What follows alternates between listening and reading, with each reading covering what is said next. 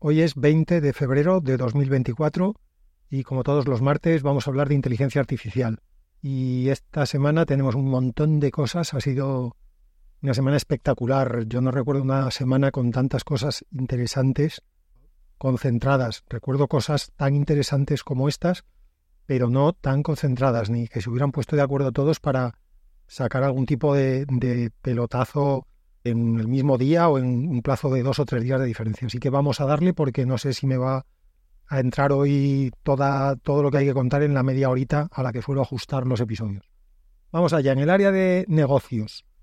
Bueno, para empezar, en Estados Unidos la, la SEC, la SEC, ha advertido a las empresas cotizadas que si hacen claims de estar usando inteligencia artificial cuando presentan informes a la, a la SEC o cuando hacen el informe anual, tienen que especificar para qué y cómo la están usando. Es decir, que no vale con soltarlo de estamos haciendo, eh, usando inteligencia artificial a modo de cortina de humo de fijaos qué modernos somos. La SEC ha dicho que en los informes anuales del los últimos informes anuales, los de 2023, el 40% de las empresas del SP500 han mencionado la inteligencia artificial.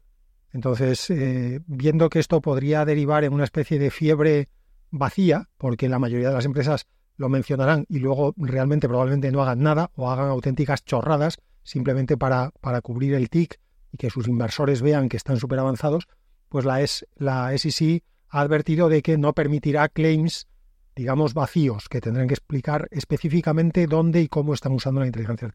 Hay dos eh, lecturas que se me vienen a la cabeza leyendo esta noticia. La primera es que eh, dice la SEC que esto ya ha pasado con otras tecnologías, es decir, que es habitual que las empresas engorden sus, eh, digamos, su imagen exterior con frases vacías y con tecnologías que luego no terminan em, implementando en la realidad.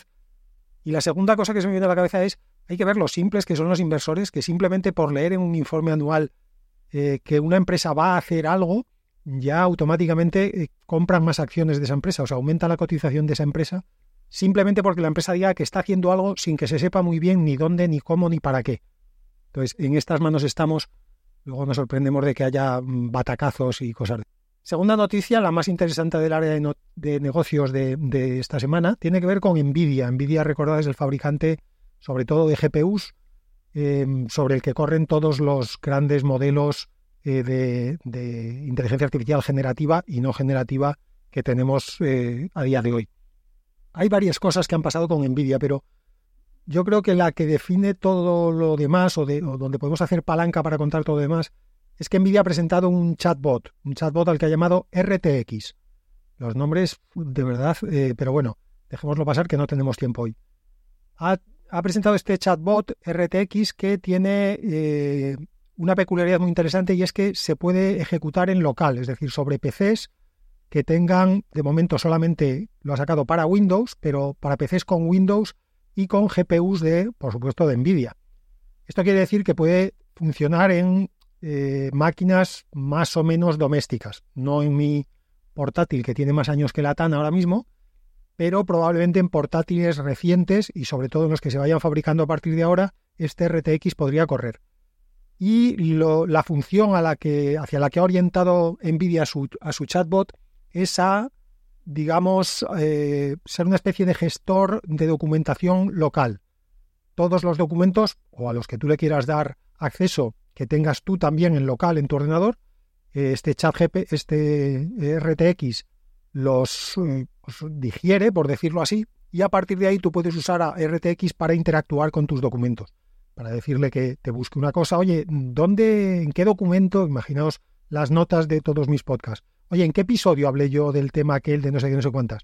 RTX te dice inmediatamente, fue en este episodio, aunque también hiciste una, una mención tres episodios después y hubo uno en el que dijiste que harías un especial y luego al final no hiciste el especial. ¿Vale? Ese tipo de cosas. Em, mezclar documentos, buscarte información, resumírtelos, todo tipo de, todo tipo de cosas. También además tiene la posibilidad, si tú quieres, de conectarse a Internet para usar eh, Mistral o Llama y ya acceder a información que esté fuera de tu, de tu portátil, de tu ordenador. Interesante, por lo tanto, eh, primero que pueda ejecutarse en local y luego que pueda ejecutarse exclusivamente en local. Aunque esto pueda parecer una limitación, pues para según qué trabajos es muy importante saber que tienes un programa que no está accediendo a Internet, digamos, a tus espaldas. O no a tus espaldas como complemento, pero que ese complemento es siempre una posible fuga de seguridad.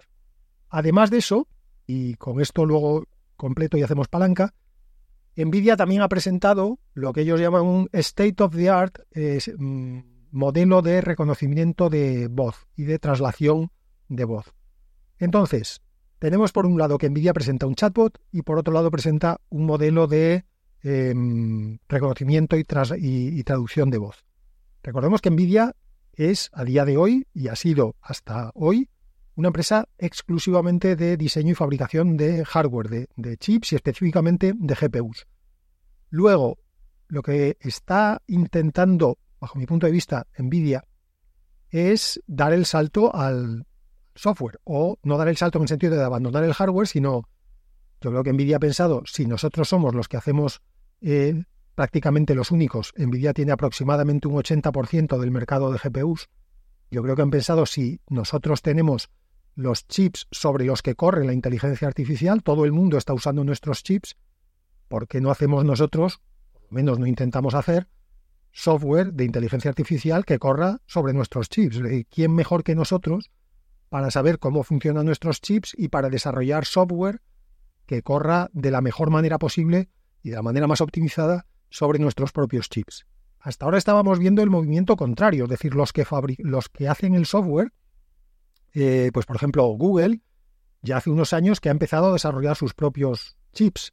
Em, hace, poco comentábamos que Sam Altman, el CEO de OpenAI, se había ido a hacer una ronda de, inversores por eh, fundamentalmente Oriente Medio y algo también en Japón para buscar dinero y empezar a construir fábricas que fabriquen GPUs. Es decir, hasta ahora los fabricantes de software, digamos que se habían dado cuenta de que lo tenían todo puesto, aquello poner todos los huevos en la misma cesta, habían puesto todos los huevos en la cesta básicamente de Nvidia y también por extensión de TSMC, de la taiwanesa, porque la taiwanesa sigue fabricando un montón de los chips que también se incorporan luego en los diseños de Nvidia. Es decir, tú puedes ser una empresa muy potente, puede ser Google, puede ser OpenAI, pero si mañana hay un problema de suministro de chips o empieza a dispararse, Nvidia decide empezar a multiplicar por 10 el precio de sus chips y hay alguien que está dispuesto a pagarlo, bueno, pues tú te quedas colgado de la brocha.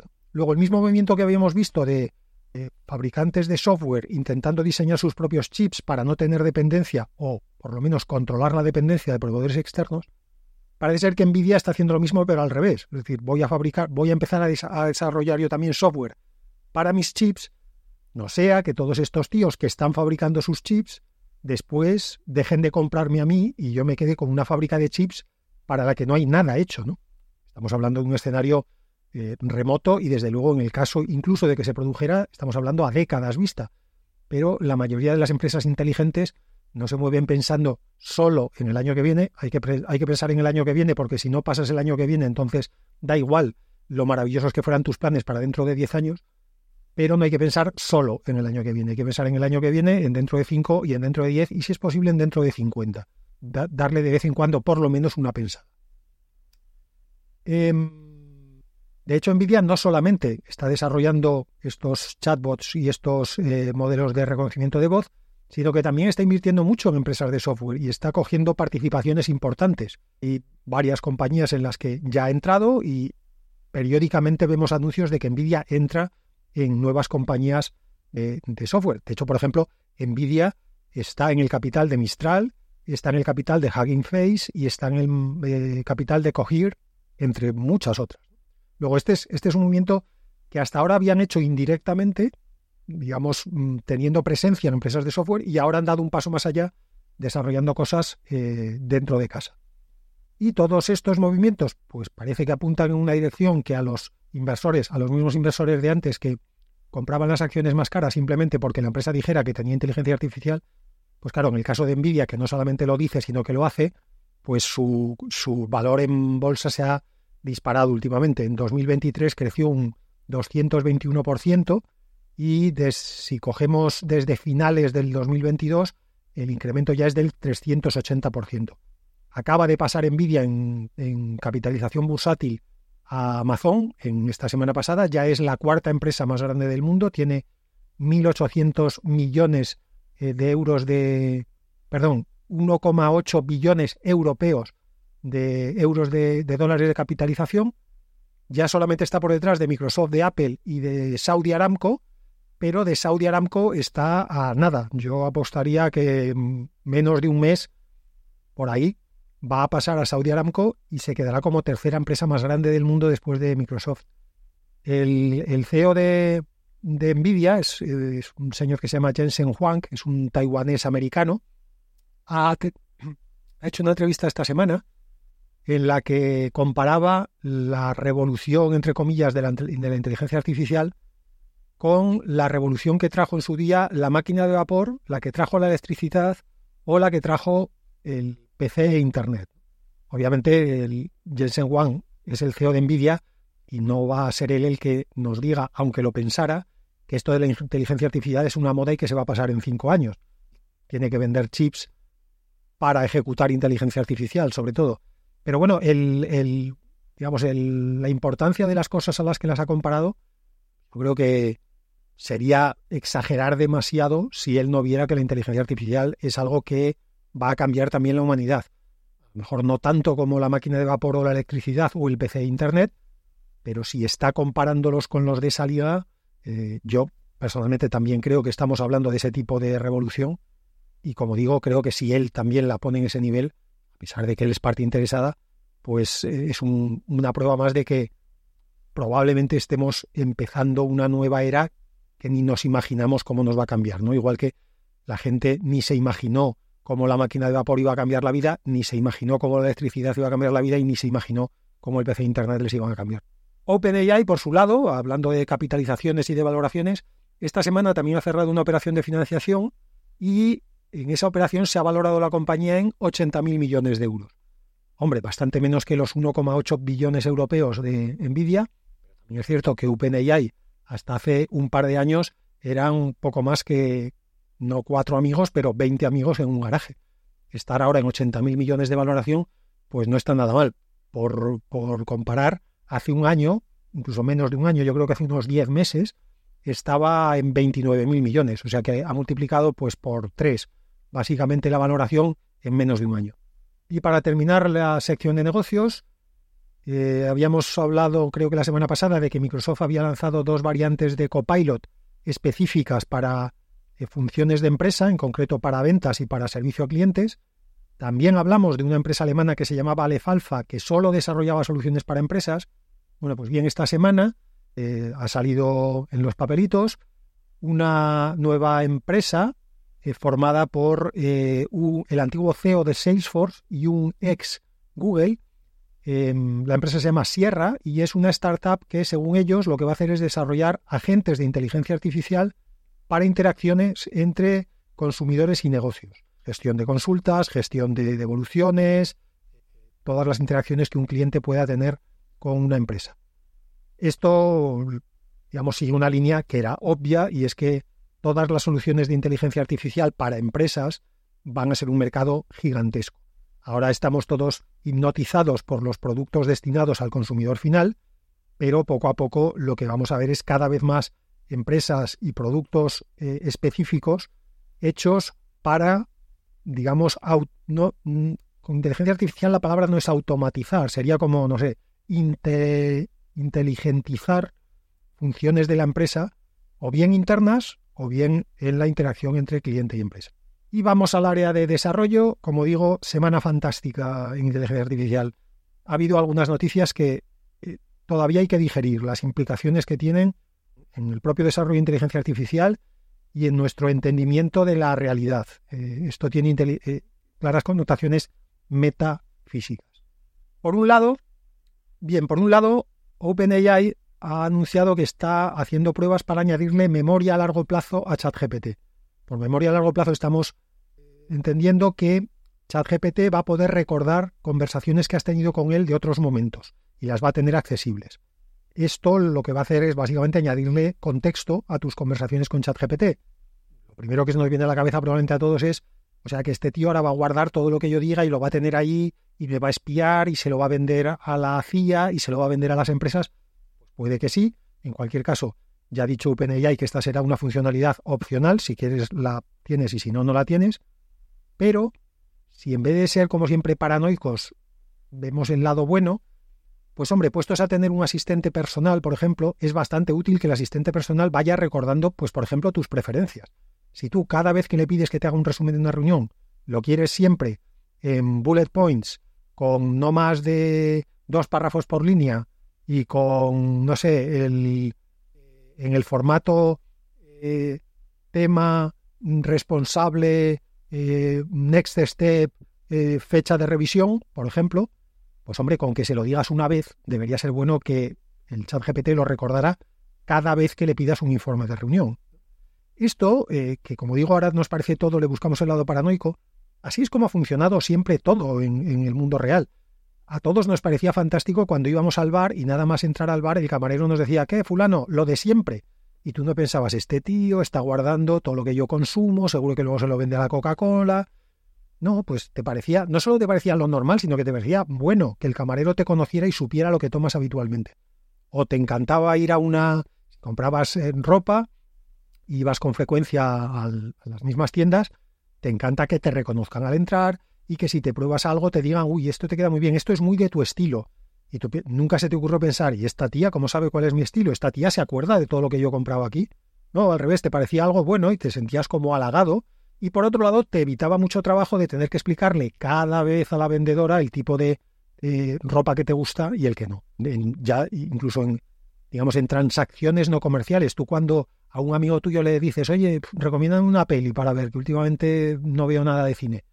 Hombre, es de agradecer que tu amigo sepa de otras conversaciones que habéis tenido qué tipo de cine te gusta, qué tipo de cine no, qué directores te gustan, qué directores no, qué actores te gustan, qué actores no. Porque si cada vez que le pides una recomendación le tienes que explicar qué tipo de cosas te gustan, pues casi es mejor que te bajes lo de, internet la primera película que veas o le des al Netflix al random y que te empiece a poner la película que él quieran. Luego, que tenga memoria a largo plazo es una funcionalidad, yo diría que imprescindible. Otra cosa es que, por supuesto, hay que ver cómo OpenAI maneja todas las cuestiones de confidencialidad, porque a diferencia del camarero que recuerda lo que tomas, o de la vendedora de ropa que recuerda cuál es tu estilo, o del amigo que recuerda cuáles son tus gustos, OpenAI va a guardar todo esto no en un individuo concreto, sino en una granja de servidoras, de servidores en, no sé, en Iowa, y vete tú a saber si algún día otro tío desde Uzbekistán entra en el servidor de Iowa y se lleva todos tus gustos sobre cine. Tampoco sería un drama, ¿no? probablemente eso no va a desatar la Tercera Guerra Mundial, ni a ti te va a suponer un gran perjuicio, pero en cualquier caso es bueno saber lo que hacen las empresas con nuestro. Siguiente noticia de desarrollo, y aquí ya entramos en, en cuestiones interesantes. Google ha presentado la siguiente versión, versión de su Gemini Pro. Os remito al episodio de la semana pasada sobre el jaleo que los propios de Google se han montado sobre su propia terminología, algo muy de Google. Bueno, el caso es que Gemini Pro, que para que nos entendamos era la versión intermedia, ha evolucionado a una versión 1.5 en la que, interesantemente, Google ha empezado a utilizar el Mixture of Experts. Recordad que esta era una, una solución de arquitectura que era la que Mistral había aplicado a su modelo Mixtral con X y que había aumentado importantemente el rendimiento del modelo. Bueno, pues parece ser que lo mismo ha pasado con Gemini. la versión 1.5 con Mixture of Experts funciona mucho mejor y además de eso, le han ampliado la ventana de contexto. Ventana de contexto es, dicho más rápido, el prompt, es decir, es lo que tú le mandas en cada interacción al, al modelo, ¿no? La pregunta que le haces o la consulta o lo que tú quieras. Es lo que entra en el modelo cuando tú interactúas con él. Bueno, pues le han aumentado la ventana de contexto a, atención, un millón de tokens. Como comparación, ChatGPT 4 maneja una ventana de contexto de 128.000 y eso ya, ya apareció la bomba en su momento, se apareció como madre de Dios 128.000. Bueno, pues eh, Gemini Pro 1.5 tiene una ventana de contexto de un millón de tokens, que así más o menos pueden equivaler, la equivalencia token a palabra viene a ser de 0,7, con lo cual un millón de tokens son aproximadamente 700.000 palabras. Como el modelo es multimodal, es decir, también permite eh, que entre imagen o vídeo y que salga imagen o vídeo además de texto, pues el millón de tokens daría más o menos para una hora de vídeo, más o menos para 11, 11 horas de audio y más o menos para 30.000 líneas de código de programas. Es decir, por poner un ejemplo real, le podrías a Gemini Pro 1.5 le puedes meter en la ventana de contexto Guerra y Paz completo de Tolstoy. Tarda aproximadamente un minuto en procesarlo y después de un minuto en el que se ha leído como un campeón Guerra y Paz, ya puedes hacerle preguntas sobre Guerra y Paz eh, porque literalmente se lo acaba de leer en el minuto anterior. Y por si un millón de tokens se nos va a quedar corto, los de Google ya han anunciado que internamente ya están haciendo pruebas con una ventana de contexto de 10 millones de tokens, multiplicar, multiplicad por 10. Em, desde un punto de vista técnico, muy rápido, porque tampoco merece mucho la pena entrar porque no hay nada claro, habrá que esperar. En general, mm, se especula con...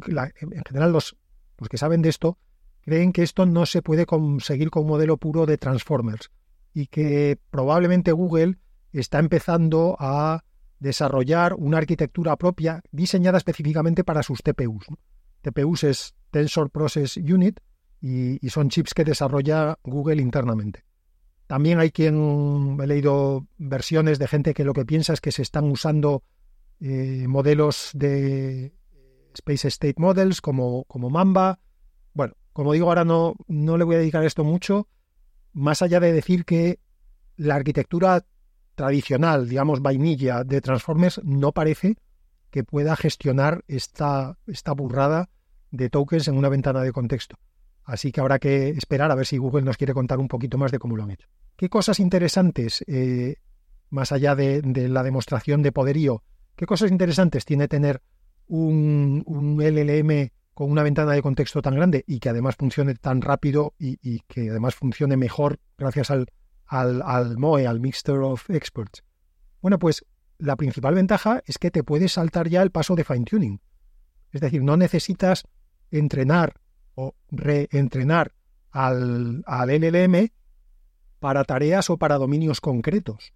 Si en el fine tuning antes era donde, por ejemplo, le enseñábamos al LLM pues cómo contar cuentos, si quieres hacer un LLM que le cuente cuentos a los niños, o cómo cómo es un chat, cómo es una conversación, si lo que quieres luego es hacer un chatbot.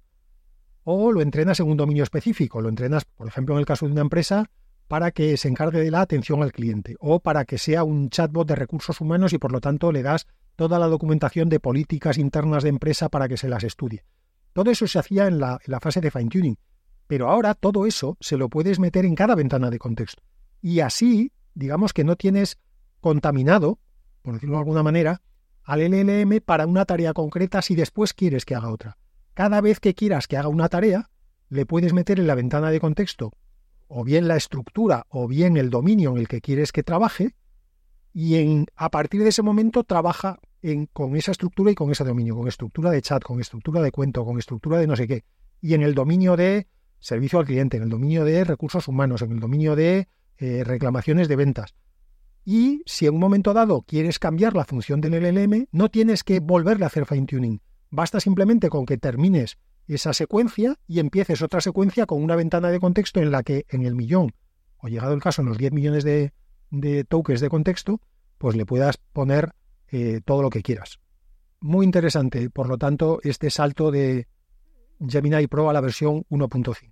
Habrá que ver, eh, como digo, qué nos cuenta Google de cómo lo ha hecho para ver si esto es algo que cambia, las reglas y que va a tener mucho más recorrido, o si es simplemente, oye, pues un ejercicio muy meritorio de, exprimir todavía más el modelo de Transformers. Es decir, enhorabuena a los premiados, tenemos un modelo muy interesante, pero no es algo de lo que podamos esperar grandes desarrollos eh, en los próximos meses. Siguiente noticia, porque efectivamente esto es un no parar. Esta semana ha sido espectacular, de verdad. Amazon ha presentado un nuevo modelo eh, de texto a voz. Es el modelo se llama Base, escrito base, Base TTS, TTS de Text to Speech, em, y es un modelo con 980 millones de parámetros, que para un TTS es un montón. O sea, un TTS no necesita, normalmente hasta ahora, no se, no se hacían pruebas con tantos parámetros como por ejemplo en los LLMs. Lo interesante de este modelo del base TTS es que, según Amazon, y en los ejemplos que ha mostrado parece que efectivamente es así, muestra capacidades de emergencia. Emergencia en el sentido de los que estuvierais en la mesa limón, ya sabéis eh, a qué me refiero, a que aparecen propiedades nuevas que no se explican por la suma de propiedades de los componentes. Es lo mismo que pasa en la realidad física.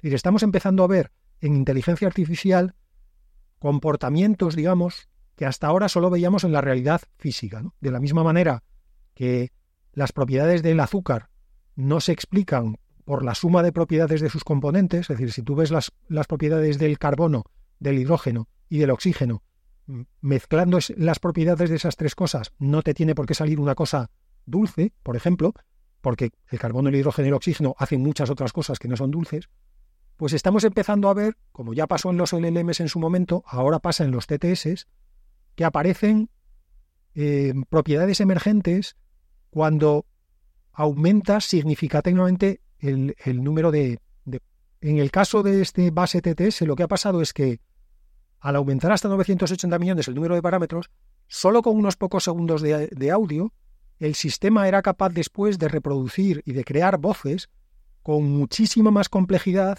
de la que había podido ver en los ejemplos de entrenamiento. Podía hacer entonaciones complejas, podía leer onomatopeyas, entendía los símbolos de puntuación, incluso aunque no hubiera estado expuesto a todas esas cosas en los ejemplos de... Luego, es muy interesante que una vez más, como pasó en su día con los LLMs, hayamos empezado a ver propiedades que emergen simplemente por el aumento, por decirlo así, de la fuerza bruta, simplemente por hacer el proceso más complejo, empiezan a aparecer propiedades emergentes, propiedades que no podemos explicar a partir de la suma de, por decirlo así, los pasos que sigue ese proceso. Y como me voy a ir mucho más de la media hora si sigo, vamos a hacer una cosa. Las otras dos noticias de las que quería hablar, que son básicamente eh, las dos grandísimas noticias de la semana, que es el lanzamiento de Sora por parte de OpenAI y el lanzamiento de VGPA por parte de Meta, como esas dos noticias tienen, digamos, el mismo campo de actuación y abren un debate muy interesante sobre si la inteligencia artificial es o no es capaz de hacer modelos abstractos de la realidad, y a eso, como personalmente me interesa mucho, le quiero dedicar un de tiempo y hacerlo con calma, en algún momento de los próximos días haré un especial sobre Sora y VGPA y esto de momento, el, episodio puramente de noticias de la semana, lo vamos a dejar aquí. Em, os doy de regalo, porque aún me entra en, la duración más o menos normal de un episodio, una pildorita, y es que la Universidad de Pensilvania han creado un chip que en lugar de utilizar eh, eh, electricidad para computar, utiliza directamente luz, por decirlo así, en lugar de utilizar electrones, utiliza directamente fotones, para hacer además cómputos de inteligencia artificial, y los resultados que han tenido son muy interesantes porque consigue dos cosas. Lo primero es que eh, acelera la, la velocidad de transferencia de datos y lo hace reduciendo el consumo de electricidad. Algo importante porque si no, arquitectura que tenemos actualmente de chips y con los sistemas de chips que tenemos, si seguimos produciendo inteligencia artificial a esta velocidad, nos va a faltar espacio en el planeta para hacer centrales nucleares, que es lo único que va a poder dar la energía que vamos a necesitar si seguimos este ritmo. Así que con esta pildorita y con la promesa de que ataco el gran tema de, de la semana, aunque sinceramente lo de Gemini Pro 1.5 y lo del base TTS de Amazon no son ni mucho menos noticias pequeñas, pero a las otras dos les quiero dedicar un episodio especial. Lo haré cuando tenga un ratito, que no sé muy bien cuándo será, porque de verdad que ha salido tantas cosas esta semana que no, no tengo tiempo suficiente para leerlas, resumirlas y locutarlas. Pero la promesa queda ahí. Ese especial vendrá en algún momento y, por supuesto, en una semanita, el martes próximo, espero que nos encontremos otra vez para hablar de inteligencia artificial.